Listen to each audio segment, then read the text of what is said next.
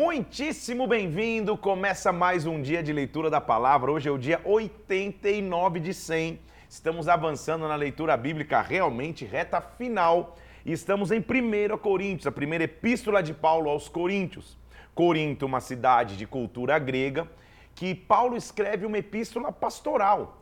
É, é quase que uma epístola para ele cuidar dos problemas locais da igreja, mostrando muitas vezes a falta de maturidade das pessoas, a divisão que as pessoas viviam, o, o, o confronto que ele faz à imoralidade. Então, existiam muitos problemas. Deixa eu te falar um pouquinho mais do contexto de Corinto, para que nós possamos juntos entender e você possa entender o porquê ele escreveu essa epístola desta forma. Por exemplo, a, é, a cidade era, ficava no continente grego, na península do Peloponeso. Ali era uma cidade conhecida por sua sensualidade, prostituição sagrada, inclusive. Havia um templo de uma grande deusa chamada Afrodite. Para alguns, Vênus, para outra, é a mesma deusa do amor. A deusa do amor é, envolvia então prostitutas cultuais que serviam no templo para adoração. Então imagina, o, o, o, sagrado e o imoral eram misturados na cultura grega dessa deusa Afrodite, nessa deusa considerada do amor, por assim dizer. De alguma forma, essa imoralidade, esse espírito de imoralidade apareceu na igreja. Isso explica o porquê Paulo estava enfrentando e, e é, direcionando-se a esses problemas que aconteciam naquela cidade, naquela igreja. Havia um problema, eu já falei, e a gente pode colocar basicamente 10 problemas que Paulo tinha que ter resposta ou tinha que confrontar. Como? Um espírito de divisão, o incesto, que é a imoralidade entre familiares, processos entre os irmãos, a fornicação, problemas nos casamentos, divórcios, a ingestão de alimentos oferecidos a ídolos, o uso do véu ou não na igreja, ele vai falar o que é a ceia, os dons espirituais, vai falar inclusive sobre a ressurreição do corpo. Paulo vai então falar de muitos problemas que a igreja enfrentava e ele vai falar de maneira veemente que a igreja tinha que combater esse tipo de problema. Nós vamos ver Paulo então como um pastor de verdade, é, falando a verdade. Pastor e líder é aquele que por vezes vai ter que confrontar para muitos talvez não seja o melhor dos cenários ou a coisa mais é, é, confortável de se fazer, mas a Bíblia diz que a gente corrige aquele quem ama. Então, Paulo está trazendo correções para que a igreja de Corinto entrasse em alinhamento. Nós já lemos o capítulo 1 e 2, que ele primeiro exorta o pessoal a andar em unidade e depois ele fala qual é a verdadeira vocação dele, qual é a verdadeira base dele, que não é palavra de persuasão, sabedoria, orgulho, mas é manifestação do poder. Agora ele vai falar para as pessoas e vai começar falando da falta de espiritualidade e é por isso que via distensões. E a falta de espiritualidade faz as pessoas verem uma vida rasa, sem conhecimento da palavra, sem conhecimento de Deus. E a hora que ele vai dizer, irmãos, eu não pude falar a vocês como espirituais. Capítulo 3 começa a nossa leitura. Eu falei com vocês como carnais, como crianças em Cristo. Dei, a vo dei leite de beber a vocês não alimento sólido, porque vocês não poderiam suportar, nem ainda podem, porque vocês são carnais. Então Paulo está dizendo, cara, esse problema que vocês estão vivendo é porque tem muita carne, não tem espírito, não tem palavra, eu não pude dar a vocês alimento sólido, vocês estão tomando leitinho. Por... Aleluia! Por quê? Porque há entre vocês ciúmes e contendas. Sendo assim, vocês não são carnais e não estão andando segundo o homem? Quando alguém diz eu sou de Paulo, outro fala eu sou de Apolo, não é evidente que vocês estão andando segundo os homens. Quem é Apolo? Quem é Paulo? Só são servos pelos quais vocês creram. Isso conforme o Senhor concedeu a cada um. Aí é um famoso versículo que mostra o que é o apostólico. A essência do apostólico é: eu plantei, Apolo regou, quem deu o crescimento foi Deus. De modo que não é quem planta que é alguma coisa, nem quem rega, mas é Deus quem dá o crescimento. O que planta e o que regra são um. Cada um receberá o seu galardão segundo o seu próprio trabalho. Nós somos só cooperadores de Deus, lavoura de Deus, edifício de Deus é que nós somos. Então, se Paulo lidou com divisões na igreja em Corinto, será que nós não vamos lidar com divisões nas equipes ministeriais, nas igrejas, com pessoas é, é, tentando trazer um espírito de sectarismo, de divisão? Paulo está dizendo, gente, quando, as, quando os ciúmes e as contendas começam a vir, é porque vocês estão muito raso na palavra. É porque vocês estão muito rasos no espírito. Quando vocês começam a falar, não, eu sou isso, eu sou aquilo, eu sou aquilo outro, eu sou de um, eu sou desse, eu sou daquilo, é porque vocês têm, está faltando espiritualidade, está faltando solidez na palavra. Quando você tem solidez, você entende que não é quem planta ou quem, ou quem rega que é alguma coisa, ou quem colhe que é alguma coisa. Só Deus é quem dá o crescimento. Olha o que ele vem dizendo. Há uma responsabilidade para quem ensina. Segundo a graça de Deus que me foi dada, eu lancei o fundamento como construtor. Outro vem e edifica nele. Cada um olhe como edifica. Porque ninguém pode lançar outro fundamento além do que já foi posto, que é Jesus Cristo. Ele é a base. Jesus Cristo é o único fundamento. É só sobre ele que nós podemos caminhar. Contudo, se alguém edifica sobre outro fundamento, que é Contudo, se alguém edifica sobre o fundamento, que é ouro, prata, pedras preciosas, madeira, feno e palha, o fogo vai manifestar a obra de cada um. Esse dia demonstrará, porque a obra de cada um vai ser revelada pelo fogo. Ele está dizendo: se é ouro, se é prata e se é pedra, quando vem o fogo, não se consome. Agora, se é madeira, feno e palha, quando vier o fogo, vai embora como você está edificando. É isso que ele está dizendo. Se permanecer a obra de alguém, versículo 14, que sobre o fundamento edificou, esse vai receber galardão. Agora, se a obra de alguém se queimar, ele sofre dano, mas ele vai ser salvo, todavia, através do fogo. Não saiba então você que você é santuário de Deus e que o Espírito habita em você? Se alguém destruir o santuário de Deus, Deus destruirá, porque o santuário de Deus que sois vós é sagrado ele está no berço da cultura grega, então, que, que pregava basicamente isso: cuide somente da sua alma, o seu corpo, você não precisa ter tanta preocupação com ele. Está dizendo, não, nós somos templo de Deus, templo do Espírito Santo, a gente tem que estar tá, é, é, correto diante dele. A gente já falou dele combatendo pecados aqui, a gente já viu isso, inclusive ele, o conselho de Paulo doutrinário em Romanos. Agora, o que, que ele está dizendo? Que não adianta confiar só na sabedoria humana, só na sabedoria do homem. Na verdade, o que ele vai dizer é que a sabedoria humana sozinha não tem valor nenhum. Olha o versículo 18: Ninguém se engane a si mesmo. Se alguém dentre vós se tem por sábio neste século, faça-se estulto para se tornar sábio. Se você acha que você tem sabedoria, na verdade, se faça de tolo para se tornar sábio. Por quê? Olha o versículo 19: A sabedoria deste mundo é loucura diante de Deus porque está escrito: ele apanha os sábios na sua própria astúcia. E outra vez, o Senhor conhece os pensamentos dos sábios, eles são vãos. Esse é um confronto direto que Paulo está fazendo com aqueles que se achavam sábios à cultura grega. Que, que, que, achavam que estavam elevados em sua mente, dizendo sabedoria do mundo não vale em nada. Então, ninguém se glorie nos homens, não andem em soberba, seja de Paulo, seja Apolo, seja Cefas, seja o mundo, seja a vida, seja a morte, versículo 22, sejam as coisas presentes, sejam as futuras, tudo é vosso e vocês são de Cristo e Cristo é de Deus. Que Paulo está dizendo para a igreja aos Coríntios, e todos nós temos que ouvir, é que se você acha que você, na sua sabedoria, pode edificar alguma coisa, esqueça, porque você é de Cristo, Cristo é de Deus, nossa dependência está em Cristo. Então, olha o que ele diz: importa que os homens nos considerem ministros de Cristo, despenseiros dos mistérios de Deus. Ou seja, que os homens enxerguem em nós a simplicidade de sermos dispenseiros dos mistérios. O que é dispenseiro? Eu só sou, eu só sou o recipiente onde ele derrama a sua glória. Eu só sou o instrumento onde ele derrama a sua glória. Ora, versículo 2. Além disso, o que se requer dos dispenseiros é que cada um deles seja encontrado fiel. Todavia, a mim muito pouco se me dá de ser julgado por vós ou por tribunal humano, nem eu tampouco julgo a mim mesmo. Porque de nada me arguia a consciência, contudo nem por isso me dou por justificado, pois quem me julga é o Senhor. Nós vamos começar a ver que, inclusive, é, é, na cidade de Corinto, na igreja de Corinto, muitas pessoas começaram a questionar o apostolado do apóstolo Paulo dizendo que eles não, não seriam um genuíno apóstolo. E o que ele está falando é: ninguém pode me julgar, porque quem me chamou foi o Senhor. Então, versículo 5: Nada vocês julguem antes do tempo, até que venha o Senhor, que não somente trará plena luz às coisas ocultas, mas também manifestará os desígnios dos corações, e cada um receberá o seu louvor da parte de Deus.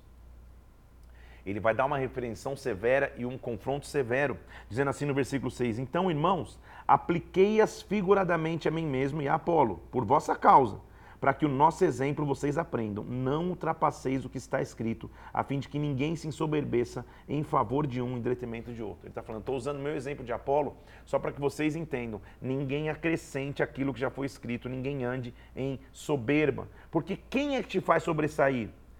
E quem que tu tens que não tenha recebido? Se você recebeu, se você se vangloria, se você, então você já está farto, você já está rico, você chegou a reinar sem nós agora. O que a mim me parece é que Deus nos pôs a nós, os apóstolos, em último lugar, para que fôssemos condenados à morte, para que nos tornemos espetáculo ao mundo, tanto a anjos como a homens. Ele estava combatendo veementemente, então, a soberba nos líderes. Os líderes que se achavam intocáveis, os líderes que se achavam maiores do que todos. Por quê? Naquela época, a filosofia grega é que aqueles que exerciam pensamento, aqueles que eram elevados, que tinham contato com Deus, eram, estavam acima da sociedade. A sociedade era meio que a plebe, a sociedade era meio que os leigos e tinha uma categoria de pessoas que filosofavam, que, que eram os pensadores, que eram os elevados. Paulo está combatendo isso. Paulo está dizendo, na verdade, para servir a Cristo, eu, como apóstolo, fui colocado por último. Eu vou ser espetáculo diante dos homens. Nós, versículo 10, somos loucos por causa de Cristo. Vocês são sábios em Cristo, nós fracos. Vocês fortes, vocês nobres, nós desprezíveis. Ele está falando, será que vocês são os fortes? Até a presente hora, Olha o ministério dele como era. Nós sofremos fome, nós sofremos sede, nós sofremos nudez, nós somos esbofeteados, a gente não tem morada certa. A gente ficou afadigado, a gente trabalhou com as próprias mãos. Quando a gente foi injuriado, bem dizemos. Quando fomos perseguidos, suportamos. Quando fomos caluniados, procuramos conciliação. Até agora temos chegado a ser considerados lixo do mundo, escória de todos. Veja a vida de renúncia do apóstolo Paulo, tentando trazer a, a igreja à simplicidade, a liderança da igreja de Corinto e, e, os membros à simplicidade. Então, irmãos, eu não vos escrevo essas coisas para vos envergonhar. Pelo contrário, para admoestar como a filhos meus amados. Veja que Paulo chamava então os líderes da igreja de Corinto de filhos. Esse é um conceito de paternidade, de exercer uma função paterna sobre os líderes. Ele está dizendo, vocês são como filhos, eu não estou escrevendo isso para envergonhar vocês, mas para alertá-los. Porque mesmo que se vocês tivessem muitos preceptores em Cristo, muitos líderes em Cristo, vocês não têm muitos pais. Eu, pelo Evangelho, vos gerei em Cristo Jesus. Que Paulo está dizendo, você pode ter muitos líderes, pode ter muitas pessoas que vão, vão, vão, te acompanhar, pode ter muitos preceptores em Cristo aí, mas eu gerei vocês, eu tenho uma responsabilidade paterna sobre vocês. Então a filiação também tem que ser algo que você tem que procurar, Senhor. Quem que eu enxergo como, como alguém que me cobre com paternidade? Que me ensina, que confronta como está confrontando aqui, mas que me ama. É o que Paulo está dizendo. Eu não estou escrevendo para envergonhá-los, mas para alertá-los. Porque vocês são meus filhos. Então, olha o que o, a real paternidade pode fazer. Eu, eu alerto então vocês, versículo 16: sejam meus imitadores. Para mim está a essência do apóstolo Paulo. Ele não está ele, ele não tá só sendo um chefe, ele está sendo um, um verdadeiro líder e um pai. Porque líder e um pai é que ele fala, me imita, porque você me conhece, faz igual eu faço. Ele é o exemplo, sejam meus imitadores. Por isso, eu mandei na frente, versículo 17, Timóteo, também meu filho amado no Senhor. Ele lembrará os meus caminhos em Cristo Jesus, por toda parte, ensinando em cada igreja Alguns, olha como estava o cenário, se ensoberbeceram como se eu não tivesse que ter com vocês. Mas em breve eu vou visitar vocês, se o Senhor quiser, então conhecerei a palavra e o poder dos ensoberbecidos. Porque o reino de Deus não consiste em palavras, mas em poder. Paulo está dizendo: estou chegando aí, hein? Quando eu chegar, o que, que, vocês preferem? Olha que demais, Paulo. Olha, olha o que ele vai falar, versículo 21. O que, que vocês preferem? Que eu vá com vocês com vara ou que eu chegue com um espírito de mansidão? Vocês escolhem. Veja como Paulo é. Vocês escolhem. Vão mudar o comportamento ou não vão? Paulo é líder, gente. Estou chegando aí. Você que me diz. Eu vou chegar com a vara ou vou chegar com o espírito de mansidão? Ou seja, Timóteo está indo na frente. É melhor vocês se acertarem antes de eu chegar. Porque se eu chegar, eu vou entender se estou chegando com vara ou com mansidão. É isso que um pai faz. É isso que um líder de verdade faz corrige para o crescimento, corrige para que você tenha oportunidade. Então, honre a Deus. Você pode ter muitos preceptores em Cristo, como Paulo está dizendo, muitas pessoas que te influenciam, pastores que você nem conhece, que você é, admira, assiste na internet, acompanha nas mídias sociais, mas quem que te gerou em Cristo? É isso que Paulo está dizendo. Eu gerei vocês, eu tenho responsabilidade sobre vocês. E ele diz: estou chegando aí, hein? Vocês querem que eu chegue com a vara ou vocês querem que eu chegue, que eu, que eu chegue bem manso? Vocês que decidem. Agora, por quê? Na, na igreja havia pecado. E o que ele vai fazer é confrontar. Olha o que ele diz, olha, geralmente, irmãos, versículo 1 do capítulo 5. Se houve que há entre vós imoralidade, moralidade tal como nem mesmo entre os gentios. Olha o que estava acontecendo na igreja. Por que é que alguém que se atreva a possuir a mulher do seu próprio pai? Então ele está ele tá indo no, no, na raiz do pecado. Falou, cara, esses pecados que eu estou ouvindo aqui que está acontecendo aí, nem os gentios acontece. Tem um cara aí que, se, que, que possuiu a mulher do próprio pai, ou seja, madrasta talvez. E contudo, mesmo assim no pecado, vocês estão ensoberbecidos. Vocês não chegam a lamentar para que fosse tirado do vosso meio aquele que tamanho ultraje praticou. Ou seja, vocês estão sendo coniventes com o pecado. Eu, na verdade, mesmo que ausente, no, ausente em pessoa, mas presente em espírito, já sentenciei, como se eu estivesse presente, o autor de tal infâmia. Que em nome do Senhor Jesus Cristo ele seja reunido e seja entregue a Satanás para a destruição da carne, a fim de que o espírito seja salvo no dia do Senhor. Paulo está confrontando, e é claro que ele, que ele é direto. Cara, se ele quer continuar no pecado, que ele seja entregue a Satanás para ver se pelo menos ele salva o espírito. Mas não é boa a vossa jactância, versículo 6. Não é boa a vossa soberba. Lembre-se, um pouco de fermento levé da massa toda. Então, o que ele está pregando? Arrependimento. Joga fora o fermento velho para que você seja de fato sem fermento. Fermento aqui é o símbolo do pecado. Tira o pecado do teu meio. Como Cristo Cordeiro Pascal foi imolado sem puro, celebremos a festa, não com fermento velho de maldade, mas com pães asmos de sinceridade em verdade. Eu já vos escrevi, não vos associeis com os impuros. Eu digo não impropriamente aos impuros desse mundo, aos avarentos, aos roubadores, aos idólatras, que, que, que neste caso teria que sair do mundo. Olha o que ele está dizendo. Então, eu estou falando, não se, associe, não se associe com os impuros. Eu não estou falando dos impuros do mundo, senão você não podia morar na terra. Mas Olha o que ele está dizendo. Eu escrevo a você, não se associe, versículo 11, com alguém que dizendo ser irmão, for impuro, avarento, idólatra, maldizente, beberrão, roubador, esse tal, com esse você nem senta para comer. É o que Paulo está dizendo. Tem gente que, que, que se diz irmão, mas na verdade, então cuidado, meus irmãos. Cuidado, minha irmãzinha. Você está esperando em Cristo, buscando é, ao Senhor, um, um, homem de Deus. Não é só porque ele apareça na igreja com uma Bíblia embaixo do braço, você já tem que falar, oh, glória a Deus. Não, calma. É o que Paulo está dizendo. Tem gente que, mesmo sendo irmão, olha tudo que ele faz com esse, não senta nem na mesa para comer. Por que direito eu haveria de julgar os de fora? Não, eu estou julgando os de dentro, Paulo está falando. Estou falando, falando dos caras de fora, não. Estou falando de dentro da igreja. Os de fora, Deus vai julgar. Agora expulsa dentre vocês o malfeitor, acaba com a raiz de pecado. Paulo vai confrontar o litígio entre os irmãos. Lembra que eu falei que os irmãos estavam se julgando, entrando em litígio um com um com outro? Ele diz assim: Olha, aventura-se algum de vocês tendo questão contra outro, ou submete-o a juízo perante injustos, não perante os santos? Por que, por que vocês estão é, buscando juízes injustos? Vocês não sabem que os santos hão de julgar o mundo? Ora, se o mundo deve ser julgado por vocês, vocês são indignos de julgar as coisas mínimas? Ele está alertando que os irmãos estavam, entrando em litígio entre eles e, e, e, e por que, que vocês não resolvem isso de forma madura? É isso que ele está dizendo. Vocês não sabem que a gente tem que julgar até os anjos, quanto mais as coisas dessa vida.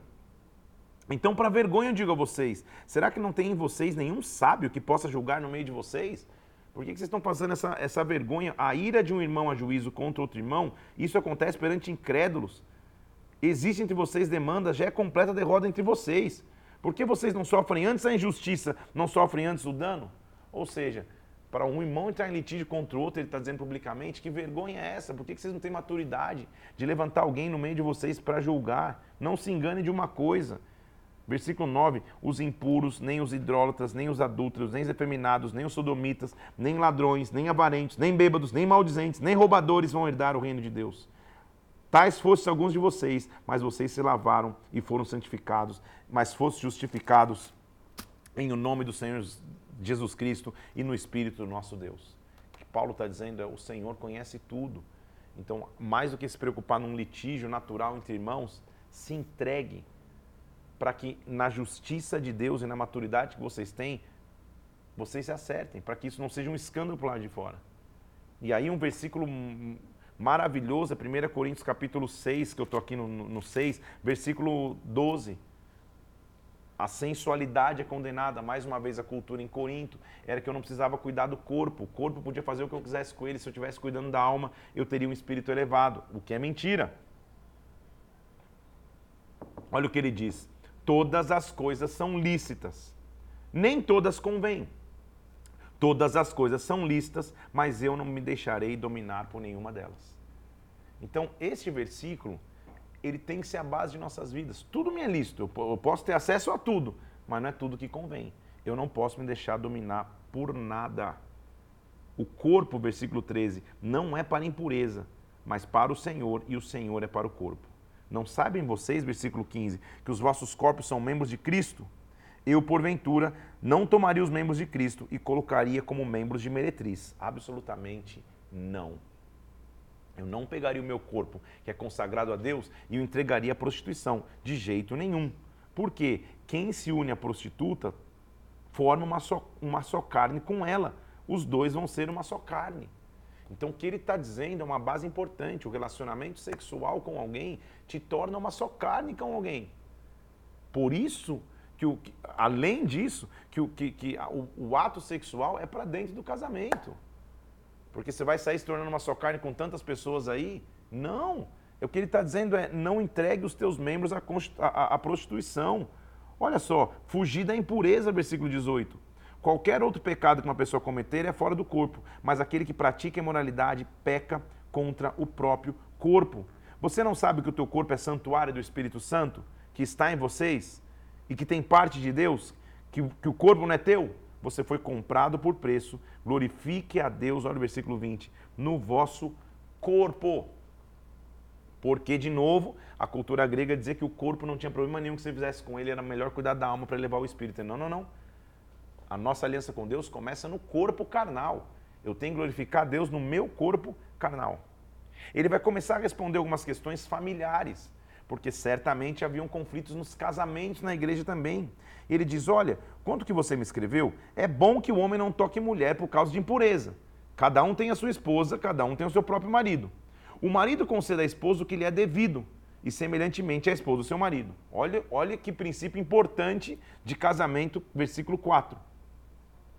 A mulher não tem poder sobre o seu próprio corpo, e sim o marido. De, da mesma forma, o marido não tem poder sobre o seu próprio corpo, e sim a mulher. Olha o versículo 5. Não vos priveis um ao outro. Ele está falando de vida sexual. Já ficou proibido para menores aqui, mas você entendeu, né? Ele está dizendo a mulher já não é mais dona só do seu próprio corpo, nem o homem do seu próprio corpo. Na verdade é o contrário. Então não se prive um ao outro. Vocês são a única fonte de satisfação, sexualmente falando, um do outro. Não se privem a outra, a não ser por um mútuo consentimento, por algum motivo, para dedicar-se à oração, mas de novo para se, novamente se juntar, para que Satanás não vos tente por causa da incontinência. Eu quero que todos os homens sejam como eu sou. Eu gostaria. No entanto, cada um tem de Deus o seu próprio dom, na verdade, de um modo ou de outro. Os solteiros e os viúvos, eu digo, seria bom que permanecesse assim como eu vivo. Paulo está dando uma opinião pessoal. Cara, era melhor para mim ser solteiro. Agora, se você não se dominar, se case. É uma opinião pessoal de Paulo. Não é que Paulo está dizendo que todo homem tem que ser solteiro ou não pode se casar. Não. Ele falou, pela, pelo estilo de vida que ele escolheu, eu prefiro ser do como eu sou. Viúvo, solteiro. Agora, se você não consegue se, se dominar, case. É melhor você casar. Casado, quem ordena não sou eu, mas é o Senhor, que a mulher não se separe do seu marido. Então percebe que antes ele estava falando a opinião pessoal dele. Olha, eu quero, minha opinião, que todo mundo seja como eu, mas se você não se, não se controla, casa. Agora ele já volta. Quem está falando aqui é o Senhor. Não, não, não sou eu. Que a mulher não se separe do seu marido. Se ela se separar, não se case ou se reconcilie com seu marido. E que o marido não se aparte da sua mulher. Ao mais eu digo, não, Senhor. Agora já é a opinião dele de novo. Se algum irmão tem uma mulher incrédula e essa consente em morar com ele, ele não abandone. Se a mulher tem um marido incrédulo e ele consente a ver com ela, não deixe o marido. O marido santifica a mulher, a mulher santifica o marido, ou seja, está dizendo para não desistir. Agora, se o descrente quiser se apartar, que se aparte. E ele não fica sujeito à servidão, nem o irmão e nem a irmã. Deus os tem chamado à paz. Ande cada um, versículo 17, segundo o Senhor lhe tem distribuído, cada um conforme Deus o tem chamado. É assim que eu ordeno em todas as igrejas. Ele vai falar sobre a circuncisão, inclusive. A circuncisão, versículo 19, em si não é nada. A incircuncisão também não é nada. O que vale é guardar as ordenanças de Deus. O que ele está falando é mais do que a marca na carne. A, a marca principal que, tem, que se tem que ter é da aliança com Deus. Ele continua é, é, mostrando a, as opiniões dele sobre relacionamento, sobre casamento. Com respeito às virgens, eu não tenho mandamento. Eu dou a minha opinião. Então é importante você separar no texto quando Paulo está dando opinião pessoal e quando ele está estabelecendo o que é um princípio de Deus. Você já entendeu? Ele está falando, ó, eu vou dar minha opinião, como que eu recebi do Senhor. Eu considero angústia a situação presente, ser bom para o homem permanecer assim como está. Então Paulo está falando daquela geração. Essa geração está tão perdida, é melhor que cada um permaneça como está, ou seja, nem tente formar uma família. É uma opinião dele. Não quer dizer que é uma doutrina, tudo bem? Você está casado? Não se separe. Está livre de mulher? Não procure casamento. Paulo seja, cara, já está confusão demais. Cada um permanece como está, mas é opinião pessoal de Paulo. Porque é o que ele está dizendo, que o que eu quero, versículo 32, é que vocês estejam livres de preocupações. Quem não é casado, cuide das coisas do Senhor, de como agradar ao Senhor. Paulo está falando da sua opinião e posição pessoal. Há pessoas e até linhas de, de, de, de, doutrina bíblica que ao ler isso falam, tá vendo? Então acho que a melhor coisa para um líder espiritual é que ele seja celibatário, é que ele, é que ele não se case porque ele vai cuidar só das coisas do Senhor. Eu discordo dessa análise. Paulo está falando de uma geração, de um contexto histórico e, e, tá, e ele deixa bem claro: esta é a minha opinião, não é mandamento. Ele mesmo disse, olha, vou ler de novo para você, ó, versículo 25: Eu dou a minha opinião, não é mandamento. Então, a opinião de Paulo. A opinião de Paulo, é, para mim, evidente, ela é, ela é mais baixa do que a opinião do próprio Deus e de Jesus Cristo. A opinião do próprio Deus é que o homem deixa pai e mãe, se une à mulher, se torna uma só carne. Não há nenhuma indicação bíblica, inclusive no Antigo Testamento, por exemplo, que a tribo dos levitas não podiam se casar. Moisés era levita, se casou, da tribo de Levi se casou. Arão, to, todos os sacerdotes da, da, tribo de Levi tiveram se deram em casamento. Então a linha de que um sacerdote não pode se casar, tem que permanecer solteiro para cuidar das coisas do Senhor, é uma linha de Paulo naquela geração.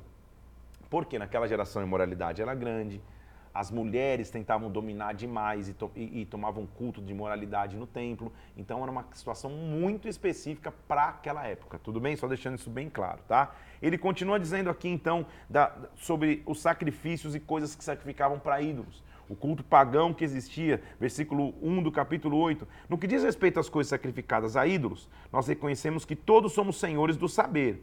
O saber ensoberbece, mas o amor edifica. Se alguém julga saber alguma coisa, ainda não aprendeu o convém como saber. Ou seja, não ache você que você tem todo o conhecimento. Se você julga saber algo, na verdade é que você não sabe nada. Por quê? No tocante à comida que é sacrificada a ídolos, nós sabemos que o ídolo de si mesmo não é nada. Só há um Deus, senão Deus. Ou seja, ainda que estejam muitos deuses em letra minúsculas, quer no céu e quer na terra, para nós, versículo 6, há um só Deus, o Pai, de quem são todas as coisas, para quem existimos, e um só Senhor Jesus Cristo, pelo qual são todas as coisas, nós também por ele. Então, versículo 8, não é comida que nos recomendará a Deus, pois nada perderemos se não comemos, nada ganharemos se comemos. Paulo está dizendo, cara, sai dessa, dessa teoria de comidas consagradas, de comidas que te levam a Deus. Na verdade, há um só Deus e só Jesus Cristo. Uma coisa só a gente tem que saber Deste modo, venha essa liberdade, que você não seja tropeço para os fracos, para que ninguém se escandalize de você. Se posicione de forma que você mostre a Cristo e não escandalize ninguém com o teu exemplo. Olha o que ele está dizendo. Se você sentar numa mesa em templo de ídolo, não é a consciência do que é fraco que vai te induzir a participar de comida sacrificada a ídolos? Não. É por causa do teu saber, perece o teu irmão fraco pelo qual Cristo morreu saiba se posicionar em todos os cenários. Paulo está dizendo, ele não é livre? Não sou eu apóstolo? Lembra que eu te falei que lá, lá em Corinto o apostolado dele ia ser algumas vezes questionado? Olha o que ele está dizendo, não sou eu porventura livre, versículo 1, não sou apóstolo? Não vi Jesus nosso Senhor? Acaso não sois fruto do meu trabalho no Senhor? Se eu não sou apóstolo para vocês, certamente para outros, certamente sou para vocês, pois vocês são o selo do meu apostolado no Senhor. Vocês são o meu fruto. Qual, sabe qual é a minha defesa, o meu apostolado ser questionado? A minha defesa perante os que me interpelam é: não temos nós o direito de comer e beber? E também o de fazer-nos acompanhar de uma mulher, como fazem os apóstolos? Ou somente eu e Barnabé não temos direito de deixar de trabalhar? Quem que vai para a guerra e não come do seu próprio fruto? Porque Moisés diz: Não atarás a boca do boi quando pisa o trigo. Acaso é com bois que Deus preocupa? Não, Deus está dizendo, cara, é, é, ele está inclusive mostrando que, que ele nem escolheu viver como outros apóstolos viviam. Ele nunca foi pesado para a igreja, ele sustentava, ele está dizendo, mas até isso eu teria direito. Agora, se nós, versículo 11, vos semeamos coisas espirituais, seria muito recolhermos de vós bens materiais? Porque como, lembra que Paulo volta e ele, ele vai fazer uma coleta para abençoar a igreja de Jerusalém e o pessoal começa a questionar o apostolado dele e fala, não é nem para o meu sustento. Se outros participam desse direito sobre vocês, a gente também não teria a mesma medida? Entretanto, versículo 12 do capítulo 9, nós não usamos esse direito. Antes suportamos tudo para não criarmos qualquer obstáculo ao evangelho de Jesus Cristo. Paulo, ele está dizendo, minha preocupação com vocês não é nem financeira. Não sabeis vocês, olha que princípio importante, versículo 13, que os que prestam serviços sagrados no templo, do templo se alimentam? Quem serve ao altar, do altar tira o seu sustento? Assim ordenou também que os que preguem o evangelho vivam do evangelho. Paulo está dizendo não há nada errado em existir pessoas que vivem sendo sustentadas pelo evangelho. Não é, percentualmente não é a maioria das pessoas, mas vão existir nas comunidades, nas igrejas, pessoas e líderes que vivem em tempo integral. Agora, se eu anuncio o evangelho para vocês, pesa sobre mim essa obrigação. Eu não faço pelo sustento ou ausente sustento. Olha o que ele diz. Ai de mim, versículo 16, se eu não pregar o evangelho. Se eu faço de livre vontade, eu tenho um galardão. Se é por constrangimento, a responsabilidade é porque eu sou um dispenseiro. Agora, o evangelho que eu propus a vocês de graça, eu não vou me valer do direito que ele me dá. Por quê? Sendo livre de todos, eu me fiz escravo para ganhar o maior número possível. Paulo vai mostrar a estratégia que ele tinha. E olha qual a estratégia que ele tinha. Com judeus, versículo 20, eu fui judeu para ganhar judeus. Com os que estão da lei, eu também vivi como se estivesse debaixo da lei, embora eu não estou debaixo da lei. Ao sem lei, eu agi como se eu não tivesse lei. Eu me fiz de fraco para os fracos, versículo 22, para, e, e me fiz de tudo para com todos, para fim ganhar alguns e salvar alguns. Tudo isso eu faço por causa do Evangelho, porque eu sou cooperador com ele. Paulo está resumindo a sua missão. Ele está dizendo, gente, meu interesse nunca foi sustento através de vocês, recurso financeiro através de vocês, apesar de eu ter o direito, porque quem vive, quem prega o evangelho deveria viver do evangelho. Agora, eu me fiz de tudo para com todos. Eu ajudei a todos vocês. Para quê? Para me fazendo de tudo para com todos, de repente ganhar pelo menos alguns. Vocês não sabem, versículo 24, que os que correm em estádio, correm na verdade todos, mas só um leva o prêmio? Então saibam e corram de maneira que vocês alcancem. Todo atleta em tudo se domina. Para alcançar uma coroa que é corruptível, nós estamos buscando uma coroa incorruptível. Então, eu tenho um propósito. Assim como eu não corro sem meta, eu não corro dando golpes no ar, na verdade eu esmurro o meu corpo, me reduzo à escravidão, para que, tendo pregado a outros, não venha eu mesmo a ser desqualificado. Então, Paulo está mostrando qual que é a essência do líder. Capítulo 10, ele diz assim: Irmãos, não ignorem. Nossos pais estiveram sob a nuvem e todos passaram pelo mar. Foram batizados na nuvem e no mar. Mar diz respeito a milagres. Então todo líder, ele é batizado em milagres, no sobrenatural. Mas ele também é batizado na nuvem. Nuvem significa dizer direção, viver processos, aguardar tempos. Então eu não só quero os moveres, eu não só quero os milagres, eu não só quero o sobrenatural, eu não só quero o agitar. Eu quero entrar na nuvem em algum momento, para que na nuvem eu seja guiado, eu seja direcionado. Na nuvem, versículo 3: Todos comeram um só manjar espiritual, beberam de uma só fonte, e a fonte era Cristo, porque ele era a pedra que nos guiava. Então, Senhor, não ponhamos, versículo 9, não ponhamos o Senhor à prova, como muitos fizeram no passado e, pelas moeduras das serpentes. Não murmurem, como eles foram destruídos lá atrás. Sabe por quê? Aquele que pensa, olha o versículo 12, famoso também. Aquele que pensa estar de pé, cuidado para que não caia. Não veio sobre vocês tentação que não fosse humana, mas Deus é fiel e não permitirá que vocês sejam tentados além das suas forças. Pelo contrário, juntamente com a tentação, ele vai dar o livramento. Fujam então da idolatria. Fujam. Tenham limites na sua liberdade. Tudo que você fizer, ele fala de novo, versículo 23 do capítulo 10. Todas as coisas são listas, nem tudo convém. Todas as coisas são listas, nem tudo edifica. Então, sabe o que ele está dizendo? Versículo 31. Quer comais, quer bebais, quer façais qualquer outra coisa, faça tudo para a glória de Deus. Ele volta ao conceito no capítulo 11 de que o líder é o principal exemplo. E ele diz assim, capítulo 11, versículo 1: Sede meus imitadores, como eu sou de Cristo. Naquela época, é, as mulheres estavam tentando ganhar espaço, não de uma boa forma no templo, tentando assumir comando no templo, porque as prostitutas cultuais e, e a figura da deusa Afrodite fazia com que a mulher achasse que, que podia, pudesse dominar. Ele está dizendo, irmãos, saibam de uma coisa. Cristo é o cabeça do homem, versículo 3. O homem é o cabeça da mulher. Deus é o cabeça de Cristo. Todo homem que ora ou profetiza tendo a cabeça coberta, desonra a sua própria cabeça. Toda mulher, porém, que ora sem o véu, desonra a sua própria cabeça, porque é como se tivesse rapada. Mulher, se você não usa o véu, nesse caso, rape o cabelo, porque é vergonhoso tosquiar-se ou rapar-se. Então, use o véu. Fala, cara, o que, que ele está falando? Que loucura é essa? De novo, a gente tem que entender o conceito da época. O cabelo naquela época era um dos maiores símbolos de beleza e sensualidade da mulher. Diferente de hoje, que talvez a sensualidade talvez esteja no cabelo, mas muito mais numa, numa roupa um pouco mais é, imoral, talvez mais colada just, junto ao corpo, talvez mais decotada, talvez pouca roupa e muito corpo. Naquela época o problema não era tanto esse. A principal, o principal motivo de sensualidade eram os cabelos. Então o que, que Paulo está dizendo? Naquela época, cobre os teus cabelos.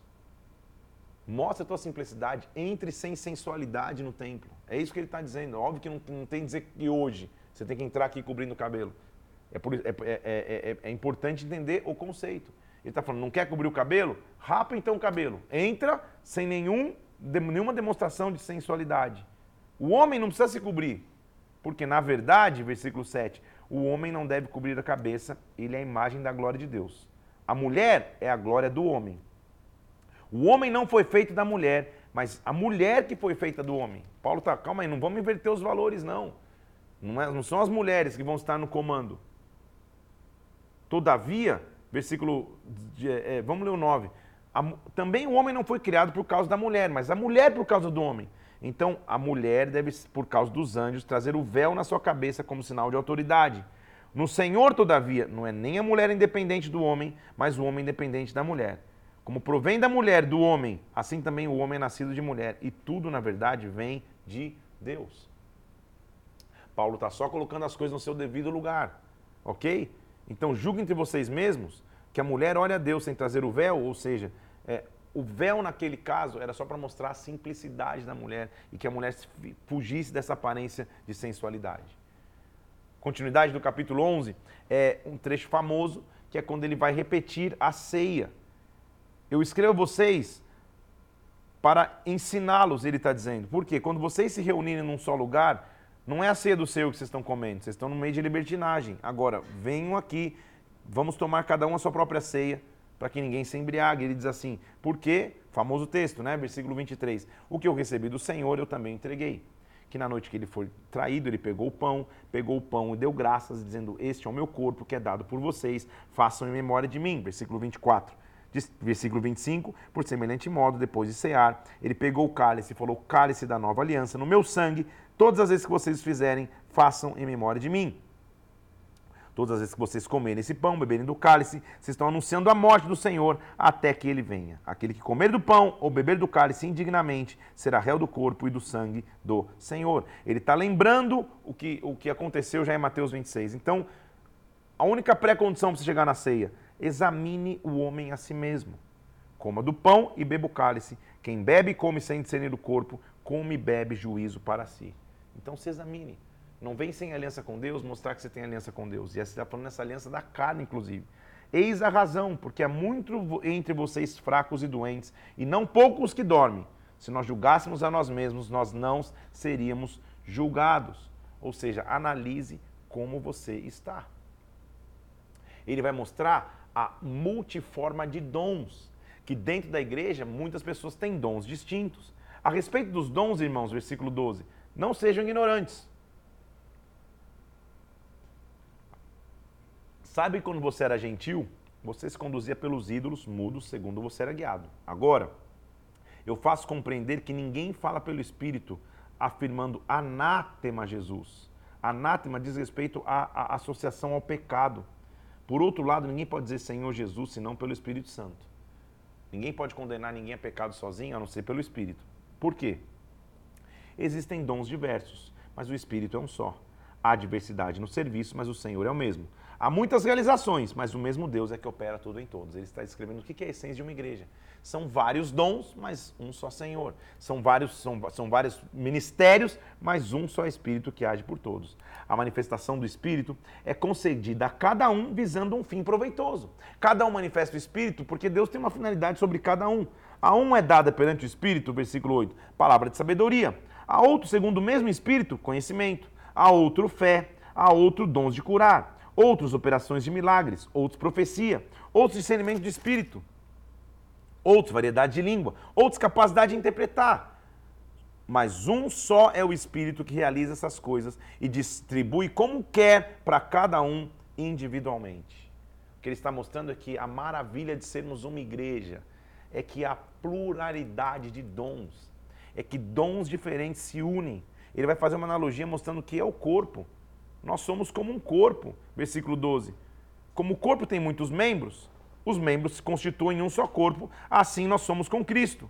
Um só Espírito fomos batizados, quer judeus, quer gregos. Nós bebemos do mesmo Espírito. Então, se somos um corpo, versículo 15, como que o pé pode dizer, ah, eu não sou mão, então eu não sou corpo, e isso deixa de ser corpo? Como que o ouvido pode dizer, não, eu não sou olho, então eu não sou corpo? Se todo o corpo fosse olho, onde estaria o ouvido? Se todo o corpo fosse ouvido, onde estaria o olfato? Deus fez muitos membros, colocou num só corpo. Se todos, porém, forem um só membro, onde estaria o corpo? Não dá para ter só mão, só pé. O certo é que há muitos membros, mas um só corpo. Esta é a pluralidade. Esse é exemplo aqui eu estou fazendo essa live aqui, eu não sei o programa que, que, que se usa para fazer esses cortes, eu não sei nada de iluminação, não sei de áudio, não sei nem ligar aqui o, o, o, os computadores e startar e deixar tudo pronto, mas atrás de mim tem uma equipe. Eu estou cumprindo o meu dom, a equipe está cumprindo outro dom, outro dom, outro dom, outro dom. Nessa pluralidade, nesse ajuntamento de dons, Deus estabelece seu corpo. Inclusive, ele diz: a uns, aí vem um, um famoso trecho de 1 Coríntios capítulo 12, versículo 28. A uns ele deu como apóstolos, a outros profetas, a outros mestres, outros operadores de milagres, dons de curar, socorros, governo, variedade de línguas. São todos apóstolos? São todos profetas? São todos mestres? São todos procuradores, operadores de milagres? Não é todo mundo que faz tudo. Entretanto, procure com zelo os melhores dons em Efésios, ele vai até colocar certinho quais, quais são esses cinco ministérios, mas o que ele está dizendo é: há uma pluralidade de dons. Glória a Deus por isso. Por uma igreja, por um corpo, onde na, na multiforma de dons Deus estabelece seu corpo. O que ele vai mostrar no capítulo 13 é a essência que todos temos que caminhar como igreja. Então ele falou de todos os problemas, falou do casamento, falou de tudo até chegar na essência do que é o verdadeiro dom e qual é a base de todo relacionamento ministerial e de vida. Ainda que eu falasse, versículo 1 do capítulo 13, a língua dos homens e dos anjos, se eu não tiver amor, eu serei como bronze que soa ou como símbolo que retine, só vou fazer barulho.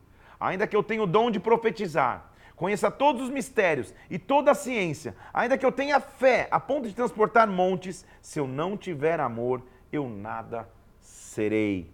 Ainda que eu distribua todos os meus bens entre os pobres e entregue o meu próprio corpo para ser queimado, se eu não tiver amor, nada disso me aproveitará. Ele está mostrando a base, amor. Há três tipos de amor que a Bíblia, que a Bíblia descreve em grego, ok? O primeiro amor é o amor filéu ou filos, que é um amor de amigo. Esse amor eu, eu, você tem pelos teus irmãos, pelos teus amigos, é, espero que tenha pelo teu pastor. São amores de amizade. O filéu, o amor grego de amizade. Há um segundo nível de amor que aí é reservado só a marido e mulher, a, a, a, pessoas apaixonadas, que é o amor eros, o amor de paixão, que te faz ficar apaixonado por alguém.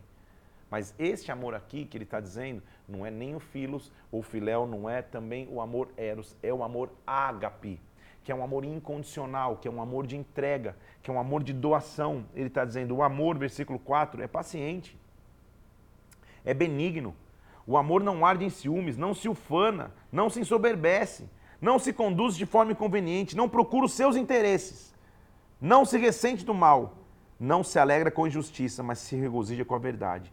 Tudo sofre, tudo crê, tudo espera, tudo suporta. O amor jamais acaba. Esta é a nossa frase de hoje.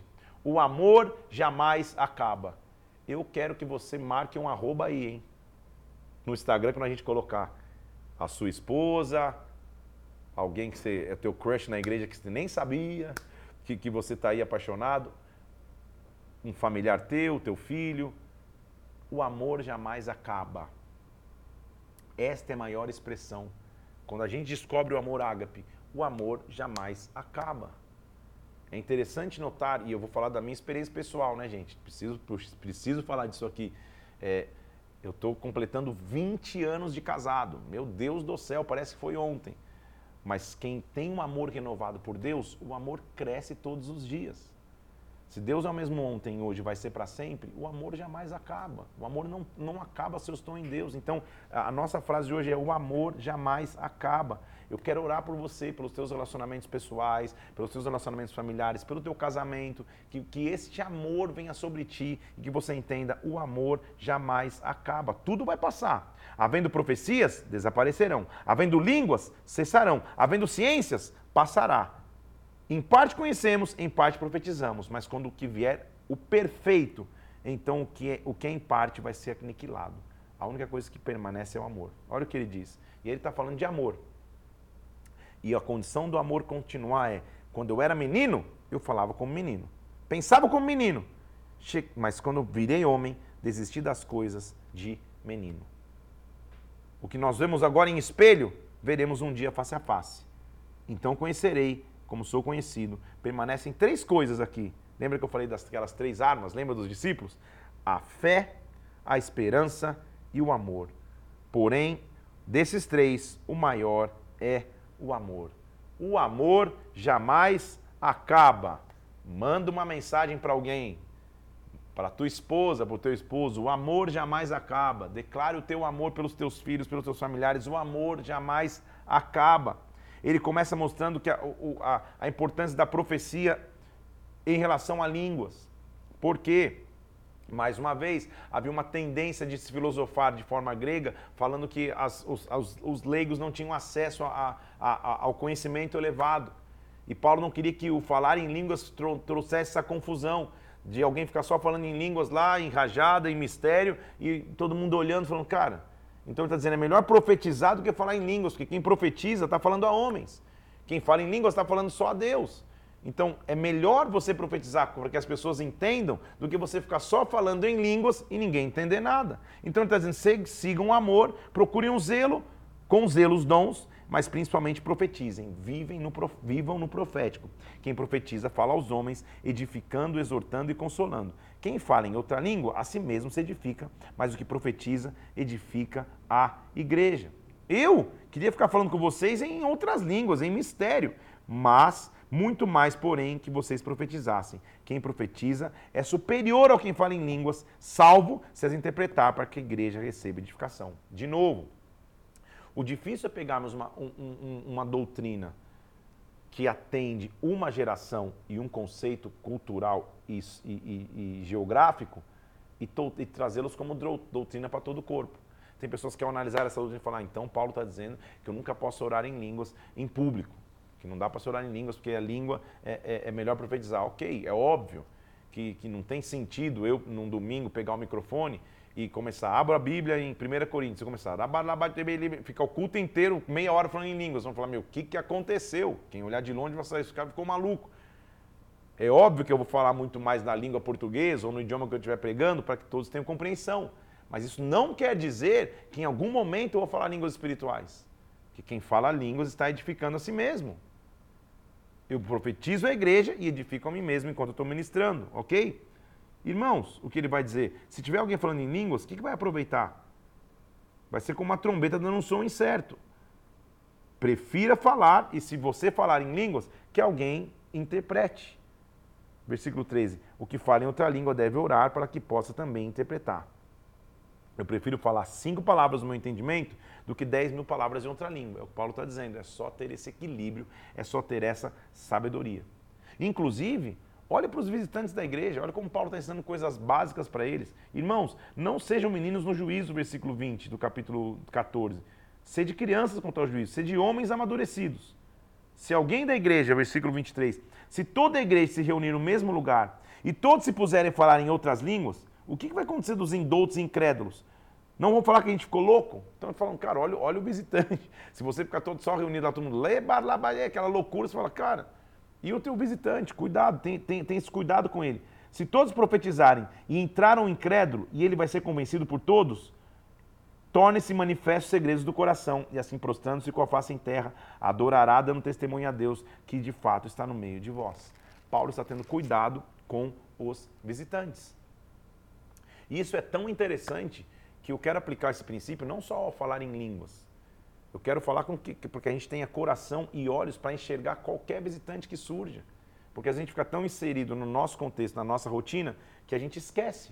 Paulo vai falar da ordem no culto, que é tão importante. Irmãos, o que, que vocês fazem? Quando vocês se reúnem, tem um salmo, tem doutrina, um traz revelação, outro língua, outra interpretação, seja tudo feito para edificação, ou seja, tenham um culto e uma reunião organizada. No caso de alguém falar de outra língua, traz alguém para interpretar. Se não tiver como interpretar, fique quieto.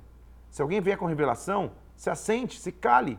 Versículo 31, todos profetizem, mas escute. Os espíritos dos profetas, versículo 32, estão sujeitos aos profetas. Deus não é Deus de confusão e de paz, como em todas as igrejas dos santos. Se, porém, alguém aprender alguma coisa, interrogue em casa o seu próprio marido, para que a mulher, porque para a mulher é vergonhoso falar na igreja. O que, que ele está dizendo?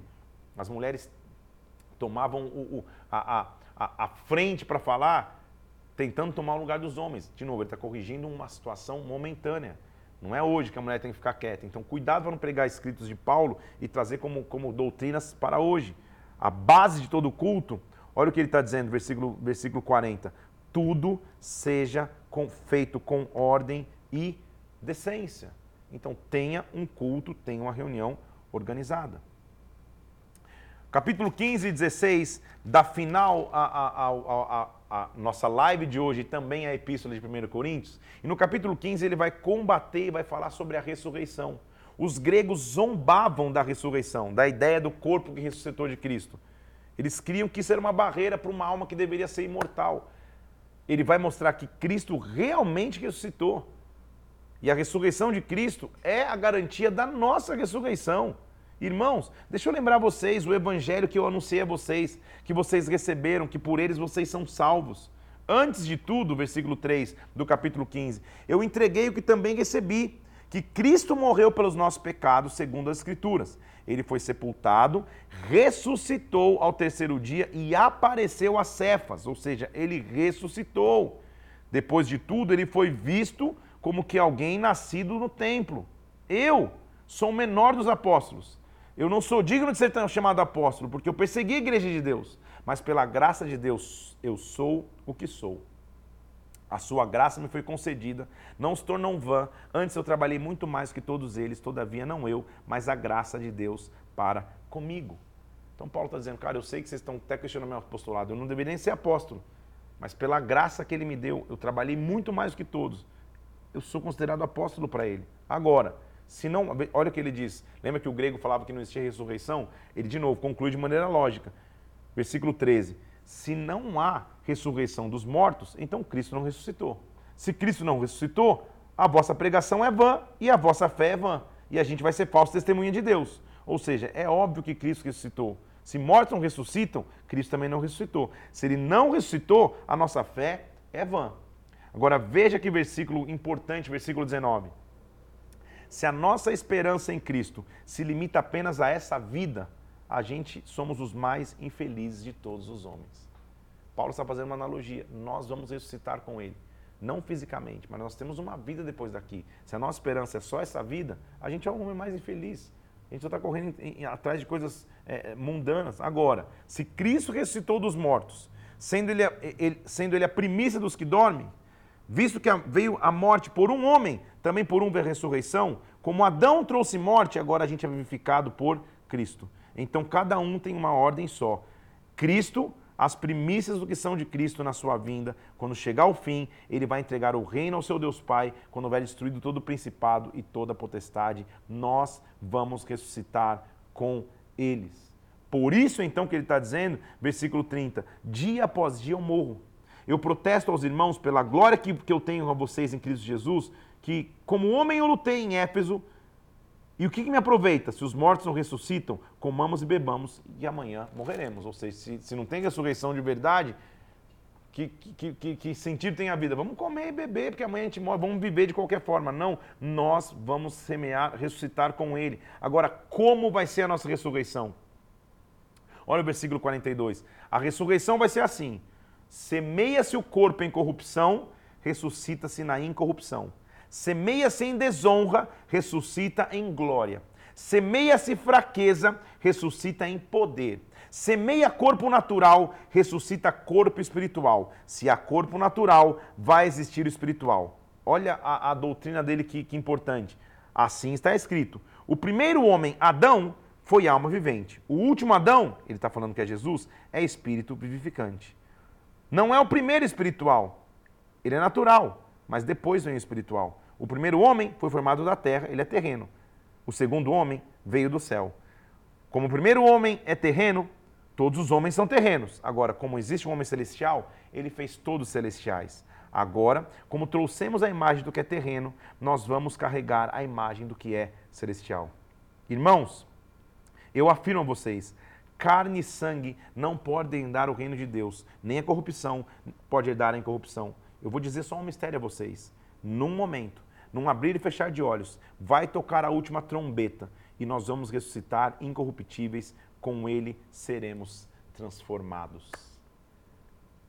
Nós vamos ressuscitar, não no físico, nós vamos vencer a morte através da eternidade. Por isso que ele diz: morte, versículo 55, onde está a morte, a tua vitória?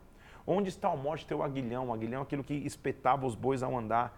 Onde está? O aguilhão da morte é pecado, a força do pecado é lei. Mas graças a Deus que nos dá a vitória por intermédio do nosso Senhor Jesus Cristo. Amados, permaneçam inabaláveis e abundantes, sabendo que no Senhor o vosso trabalho não é vão. Nós vamos um dia ressuscitar e reinar com Ele.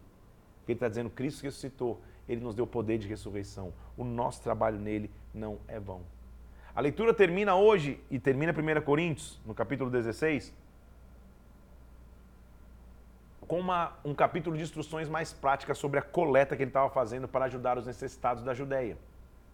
Toda a intenção de Paulo voltar para Jerusalém é para entregar em Jerusalém essa, é, é, essas ofertas que ele colheu por onde passou, para abençoar a igreja de Jerusalém e prosseguir sua viagem para Roma.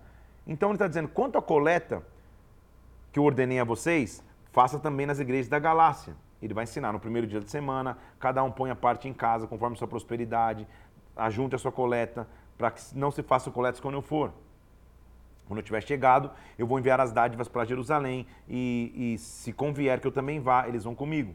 Eu vou ter com vocês na minha passagem pela Macedônia, está explicando onde ele vai estar, tá, porque Deus está abrindo uma porta para nós. Ele vai falar sobre Timóteo e Apolo, que ele ia mandar. Se Timóteo for, vede que esteja sem receio entre vós, porque ele trabalha na obra do Senhor, como eu. Versículo 11. Ninguém o despreze, está só encaminhando Timóteo. Também Apolo, muito eu tenho lhe recomendado que ele fosse ter em companhia dos irmãos, de modo algum era vontade dele ir, porém quando ele for, ele que ele se depare com uma boa oportunidade. Saudações e exortações finais para o povo em Corinto. Versículo 13. Sejam vigilantes, permaneçam firmes na fé, Portai-vos varonilmente, fortalecei-vos, todos os vossos atos sejam feitos em amor. Ele recomenda a todos os líderes, agradece porque trouxeram ele refrigério, manda a saudação das igrejas da Ásia, dá saudação para Aquila e Priscila e finalmente ele fala, versículo 22, se alguém não ama o Senhor, seja anátema, ou seja, seja um escândalo. Maranata. Maranata significa, ora vem, Senhor Jesus. Ele está vindo. A graça do Senhor Jesus seja convosco. Versículo 24. O meu amor seja com todos vocês em Cristo Jesus. Que epístola! De Paulo tratando com problemas da igreja, mas finalmente mostrando: nós temos uma esperança, nós vamos ressuscitar com ele, vai muito além da vida presente. O amor jamais acaba. Esta é a nossa base de hoje. Não importa o que você esteja vivendo, até tendo que lidar com conflitos no teu grupo de líderes, na tua empresa, na tua igreja. Saiba de uma coisa: o amor jamais acaba. Eu quero te pedir três coisas aqui. Primeiro, curte e compartilhe esse post para que mais pessoas tenham acesso a esse conteúdo da palavra de Deus e mergulhem na palavra nesses dias finais. Vai lá no meu Instagram agora, PR Felipe Parente, Parenteflix, vai ter uma frase lá: o amor jamais acaba. Comenta ali, marca teu cônjuge, aproveita essa oportunidade, convida para jantar, para tomar um sorvete, para comer uma esfirra, mas gasta tempo junto com aqueles que você ama. O amor jamais acaba. Escuta no Spotify mais uma vez, para que você possa a cada dia crescer também nessa plataforma de áudio. O amor jamais acaba. Que Deus abençoe as famílias, os casamentos. Quero homenagear nesse finalzinho aqui minha amada e querida esposa, pastora Mila Parente. O amor jamais acaba. Nós vamos juntos até depois do fim. Eu te amo, Deus te abençoe. Fica na paz de Deus todos vocês aí, que você viva este amor de Cristo em onde em qualquer lugar que você passar e onde você pisar, que você entenda, este amor jamais acaba. Termina hoje o dia 89, nos vemos amanhã no nonagésimo dia da leitura da palavra. Vamos ler 2 Coríntios capítulo 2 amanhã e até o comecinho do panorama do que vai ser Gálatas. Deus te abençoe, fica na paz de Cristo em nome de Jesus. Até amanhã.